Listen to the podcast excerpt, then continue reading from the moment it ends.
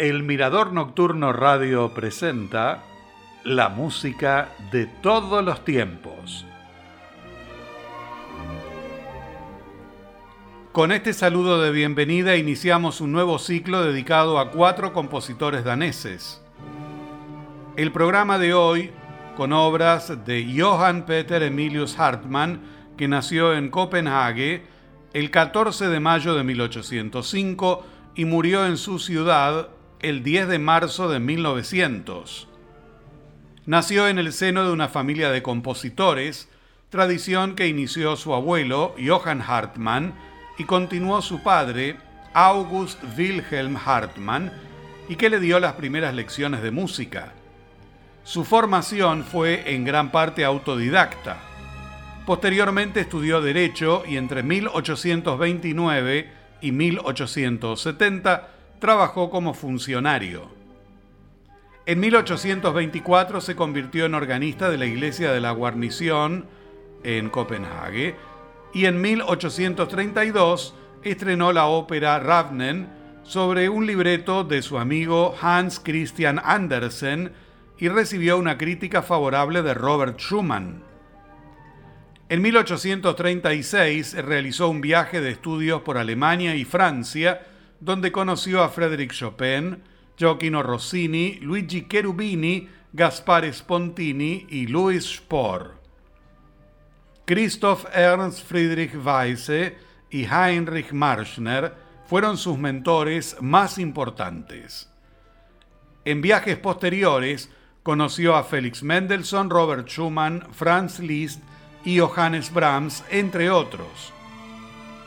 En 1836 fundó la Sociedad de Música de Copenhague, que presidió durante su vida. En 1843 fue organista en la Catedral de la ciudad y se convirtió en el director de la Asociación Coral de Estudiantes, cargos que ocupó durante el resto de su vida.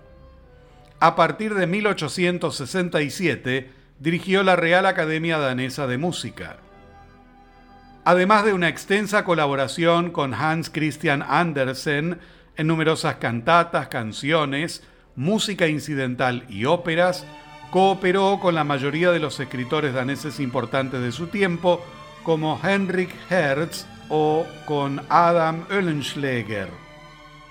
Inger Sørensen, en su libro Una dinastía de compositores daneses, escribió: las obras de Hartmann se caracterizan por la seriedad artística, la vitalidad dramática y en particular por el colorido nacional.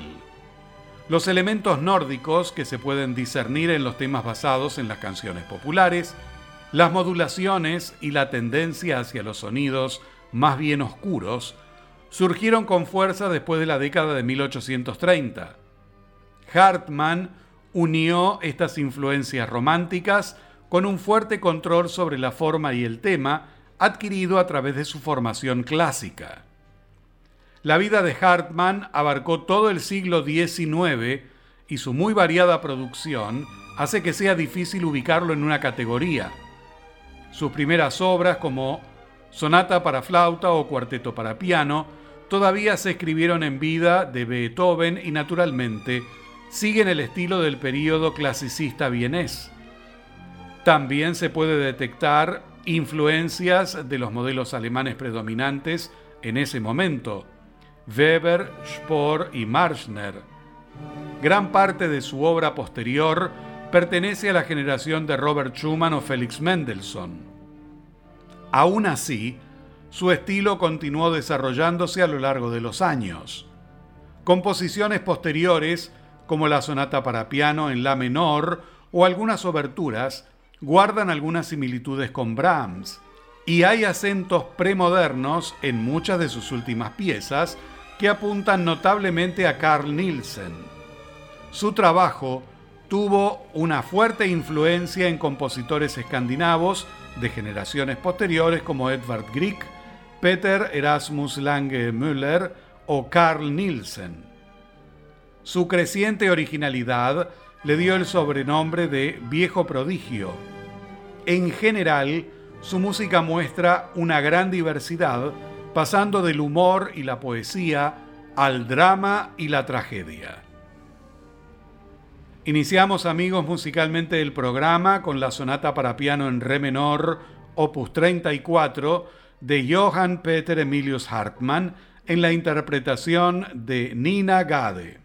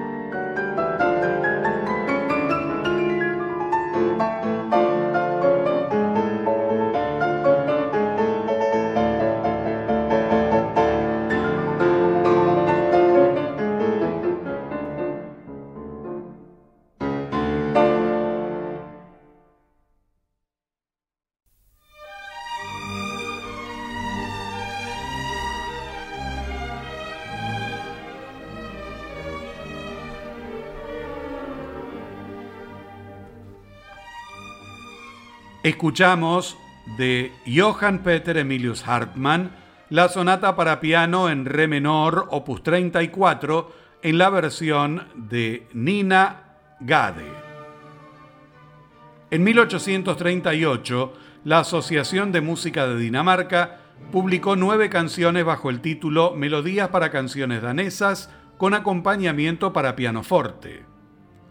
Una de ellas fue Vuela pájaro, vuela sobre los desafíos de Fürensen, con letra del poeta Christian Winter, al que Johann Peter Emilius Hartmann le compuso una melodía. Está considerada como una de sus obras más famosas. Seguidamente la escuchamos en la interpretación del coro de la Universidad de Copenhague, dirigido por Jesper Grove Jorgensen.